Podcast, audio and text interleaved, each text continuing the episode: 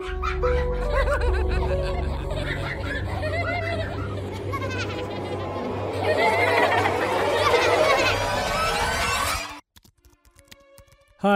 mein Name ist John und ich hoffe, ich bin hier richtig, um zu schildern, was ich erlebt habe.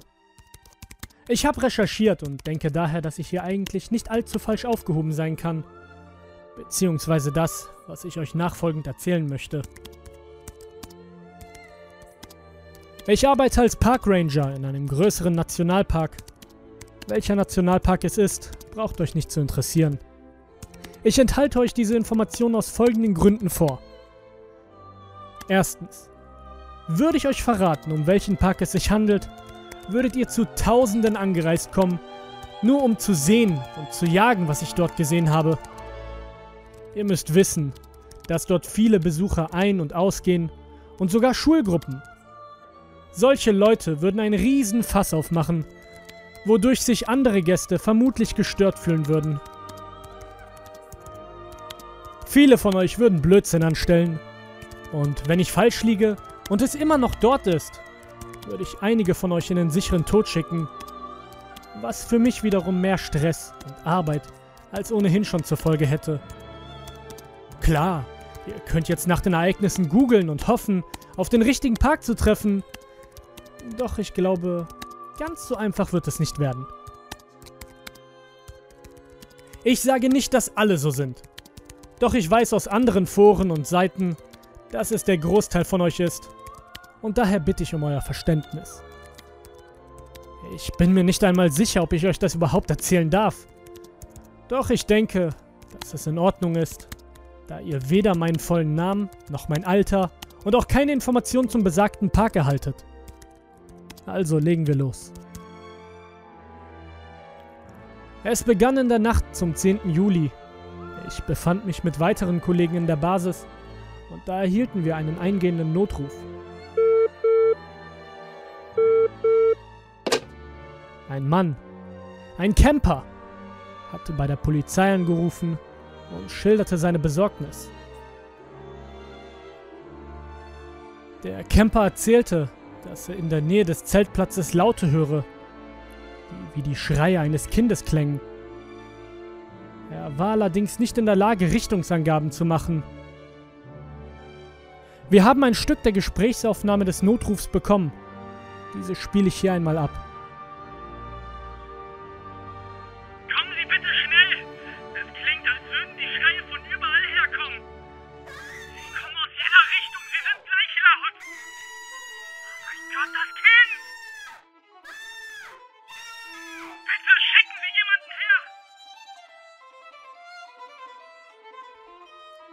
Polizei rief daraufhin uns an und wir, zwei Kollegen und ich, begaben uns zum Zeltplatz, auf dem der Anrufer sich aufhalten sollte. Wir benötigen von der Basis aus ungefähr 10 bis 15 Minuten bis zum besagten Zeltplatz. Als wir dort eintrafen, fanden wir jedoch niemanden vor. Mehrere Zelte waren aufgeschlagen, Feuerstellen glimmten noch, doch niemand war mehr zu sehen. Wir funkten die Basis an und holten Informationen zu den Campern ein. Auf dieser kleinen Lichtung haben zwei Familien ihre Zelte aufgeschlagen. Doch von den Menschen fehlte jede Spur. Als hätten sie sich in Luft aufgelöst. Niemand verschwindet einfach, ohne seine Habseligkeiten mitzunehmen, oder? Es lag alles da. Handys, Rucksäcke, Brieftaschen samt Geld und Dokumenten. Einfach alles. Zwei Familien mit je zwei Kindern. Einfach weg. Auch von den Schreien, von denen der Mann erzählte, war nichts zu hören.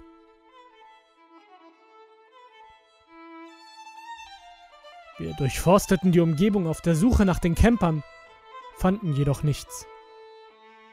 Daraufhin haben wir, aus Sorge, ihnen könne etwas zugestoßen sein, eine größere Suchaktion angefordert. Das ganze Unterfangen dauerte allerdings. Wir mobilisierten weitere Einsatzkräfte in der Nähe und teilten uns auf. Jemanden in der Nacht zu finden, ist wahnsinnig anstrengend. schwerer als am Tag. Ich kreiste die Umgebung in unmittelbarer Nähe des Lagers ab. Es gibt einen Pfad, der durch den Wald führt. Folgt man diesem vom Zeltplatz aus, für etwa einen Kilometer, gelangt man zu einem kleinen See. Diesem Weg folgte ich. Auf dem Weg hörte ich vermehrt das Brechen von Geäst. Zu Beginn habe ich es ignoriert. Sagen wir mal, ich hatte andere Dinge im Kopf und für einen Ranger ist Brechen des Geäst wirklich keine Seltenheit. Doch dann hielt ich inne. Ich hielt inne, als ich bemerkte, dass diese Geräusche rhythmisch klangen. Äh, stellt euch es folgendermaßen vor. Ihr geht fünf Schritte und hört über euch Äste brechen und knacken. Dann für weitere fünf Schritte ist Ruhe. Und dann, nach den nächsten fünf Schritten, beginnt es erneut. Und so war das. Als mir auffiel, wanderte der Lichtkegel meiner Taschenlampe durch die Baumwipfel. Aber ich erkannte nichts außer Baumkronen. Die Geräusche verstummten allerdings nicht. Sie verfolgten mich, bis ich den See erreichte. Während dieser Zeit schlug mein Herz abartig schnell in meiner Brust. Als ich den Pfad verließ und auf den See zusteuerte, drehte ich mich noch einmal zum Waldstück um. Da! Wieder knackte es! Und dieses Mal konnte ich die Baumkronen sogar sehen, die sich schwerfällig zur Seite wiegten. Ich leuchtete auf diese Stelle und verharrte an einem Punkt, der mir nicht zu passen schien. Ihr alle kennt Baumkronen, Stängel, Blätter und all das Zeug. Aber das, das war etwas anderes. Anfangs sah es noch dazugehörig aus. Doch nicht, wenn man den Schein der Taschenlampe höher ausrichtete. Es hatte sich verdammt gut in die Bäume eingefügt. Verdammt gut! Ich habe es nicht bemerkt! Könnte auch an der Dunkelheit gelegen haben. Wenn ich schätzen müsste, würde ich sagen, dass es ungefähr elf, vielleicht sogar zwölf Meter groß war. Es sah humanoid und dünn aus. Und der Kopf. Verdammt nochmal. Der Kopf! Sein Kopf bestand aus zwei Sirenen! Kein Scherz, Sirenen! Ich habe keine Ahnung, wie lange ich in dieser Schockstarre dastand. Ich spürte noch, wie sich mein Unterkiefer verabschiedete und mein Mund seitdem offen stand. Ich starrte es völlig ungläubig an. Sowas konnte es doch einfach nicht geben. Und doch stand es genau da. Es stand da und tat nichts.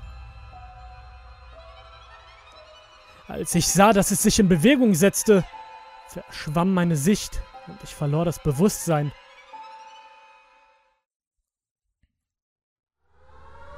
Ich erwachte zu dem Geräusch schriller Sirenen.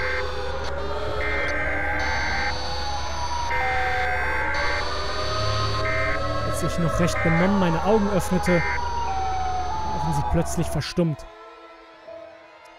So als wäre dieses Sirenengeheul nur in meinem Kopf. Mein Schädel dröhnte. Und nachdem ich mich einigermaßen gefasst hatte, erkannte ich, wo ich mich befand.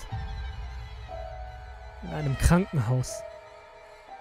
Laut den Ärzten und meinem Kollegen war ich für volle zwei Tage weggetreten. Bei meinem Aufprall musste ich mich übel am Kopf verletzt haben. Als mich die anderen Ranger schließlich fanden, riefen sie sofort einen Rettungswagen. Bis dahin glaubte ich mir alles nur eingebildet zu haben. Irgendwie geträumt zu haben. Vielleicht durch den Schlag auf den Kopf. Ich habe auch nicht wirklich Angaben zum Geschehenen machen können. Sie behielten mich für weitere zwei Tage zur Beobachtung dort. Von meinen Kollegen hörte ich zu dieser Zeit, dass die vermissten Camper nach wie vor nicht gefunden wurden. Die Suche sollte weiter ausgedehnt werden. Ah, das würde für Schlagzeilen sorgen. So viel war sicher. Ungefähr zur selben Zeit, als die Vermisstensuche fortgesetzt werden sollte, sollte ich ursprünglich eine Schulgruppe betreuen. Ihr wisst schon, eine dieser Aufklärungstrips. Sie hatten sich bereits Monate zuvor für eine Exkursion angemeldet. Ich hörte, dass darüber diskutiert wurde, diese Exkursion abzusagen. Aufgrund der andauernden Suche hatte man sich letzten Endes dagegen entschieden. Ich habe keine Ahnung warum. Wenn es nach mir gegangen wäre, wäre diese Führung abgesagt worden. Aber ich hatte in dieser Angelegenheit leider nichts zu melden. Da ich nun, wie gesagt, Ferien im Krankenhaus machte, musste ein Kollege meinen Part übernehmen und diesen Exkurs leiten. Und was ich dann hörte, ging mir durch Mark und Bein und erschütterte mich in meinen Grundfesten.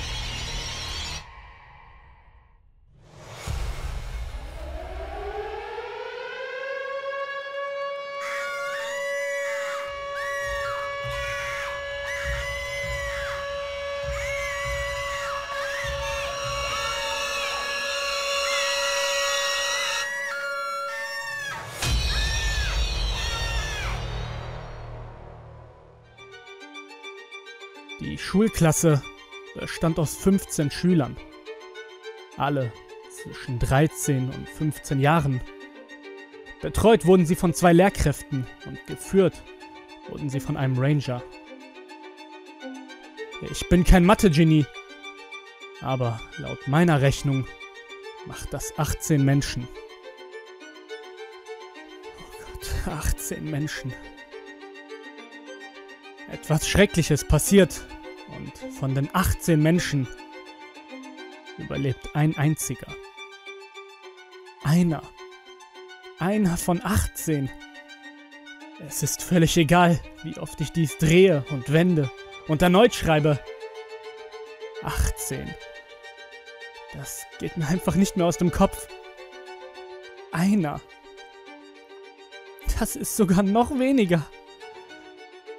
Aber was war passiert? Sam, eine gute Freundin und ebenfalls eine Kollegin von mir, war zu Besuch. Sie setzte sich neben mein Krankenbett und blickte furchtbar traurig und zugleich verstört drein. Nach Drängen meinerseits erzählte sie mir, was sie in dem Bericht zu dem Fall gelesen hatte. Die Gruppe folgte Jim, meinem Ersatz, durch ein unsagbar schönes Gebiet des Parks. In diesem Abschnitt gab es allerlei Vegetation, Gewässer und Tiere. Grob, es gibt eine Menge Wissenswertes. Er führte sie an einen langsam fließenden glasklaren Fluss entlang, zu einem Wanderweg. An diesem Pfad folgten sie ihm durch den relativ dichten Wald. Die hintere Gruppe, zwei Mädchen und zwei Jungen, ungefähr im gleichen Alter, hingen laut Aussage des Überlebenden recht weit hinterher. Mehrmals musste der Rest stehen bleiben und die trödelnden Teenager dazu auffordern, Schritt zu halten. Nach dem dritten Mal, gerade als einer der Lehrer dabei war, laut zu werden, bemerkten sie plötzlich, dass zwei von ihnen fehlten. Die anderen beiden, die beiden Mädchen, standen wie erstarrt da und zitterten am ganzen Körper. Auf Nachfrage, wo die beiden Jungs abgeblieben waren, erhielten sie keine Antwort. Eines der Mädchen zeigte mit zittrigen Händen nach links in den Wald hinein, und als sie der Bewegung folgten, sahen sie, was von ihm übrig geblieben war. Ihre Überreste lagen überall verteilt. Und dann wandte sich eines der Mädchen an Jim und fragte, Hören Sie auch diese merkwürdige Melodie? Im selben Moment machte sich Panik breit und Jim war mit der Situation überfordert. Er war der Verantwortliche für sie. Das aufkommende Durcheinander an Schreien, Wein und Gebrüll wurde durch das Wesen beendet. Wie ich hatten sie es nicht gesehen Wie bei mir hatte es sich unbeschreiblich gut den Bäumen und dem Wald angepasst. Doch sobald es sich bewegte, erkennt man, dass es nicht dazugehört. Was darauf folgte, war zu absurd, um der Wahrheit zu entsprechen. Aber da ich es selber gesehen habe, kann ich einfach nicht anders, als dem Glauben zu schenken.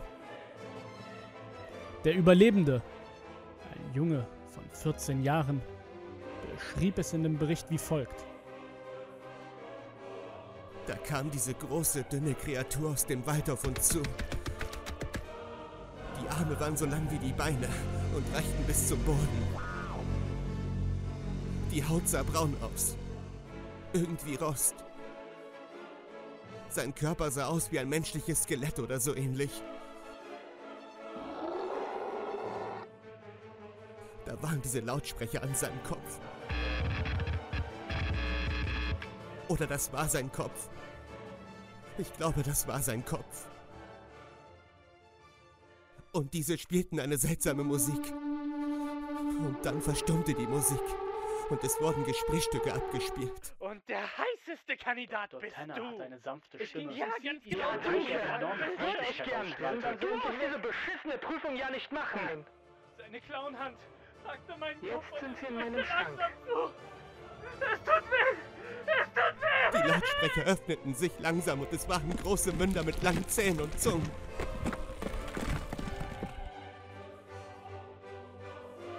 Ich habe mir vor Angst die Ohren zugehalten. Habe wirklich große Panik bekommen. Und als ich gesehen habe, wie es angefangen hat, meine Freunde zu fressen, da bin ich nur noch gerannt. Ich und noch einige andere. Alle in eine andere Richtung. Ich bin nicht verrückt. Das ist die Wahrheit. Sie haben die betroffene Umgebung abgesucht und fanden deutliche Hinweise eines Verbrechens. Was es auch immer ist, es leckt nicht das Blut vom Boden. Überreste einiger Kinder wurden gefunden, sogar noch kilometerweit entfernt, sowie der Unterkörper von Jim, der in diesem zuvor noch klarem Wasser im Fluss trieb. Einige andere wurden nicht gefunden, auch Monate später nicht. Nichts von ihnen wurde je wiedergefunden. Der Junge hatte wirklich wahnsinniges Glück. Nach dem Vorfall entbrannte ein regelrechter Streit darum, den Park für Besucher unzugänglich zu machen. Zumindest für eine gewisse Zeit. Ich werde euch nicht sagen, ob dieser Beschluss Erfolg hatte. Nach meiner Entlassung aus dem Krankenhaus kehrte ich dennoch zu meinem alten Arbeitsplatz zurück. Ich habe lange überlegt, ob ich meinen Kollegen von dem, was ich gesehen habe, erzählen sollte. Dies hätte ja auch die Aussage des Jungen gestützt. Oder, und viel wahrscheinlicher, man hätte uns beide für verrückt erklärt und weggesperrt. Es vergingen keine zwei Tage. Ich saß an meinem Schreibtisch in der Basis. Da hörte ich Gesprächsfetzen, Aber- gedämpft durch das Fenster. Das hilft dir nicht weiter. Du schüttelst deinen Kopf. Dir fällt das Atmen immer schwerer.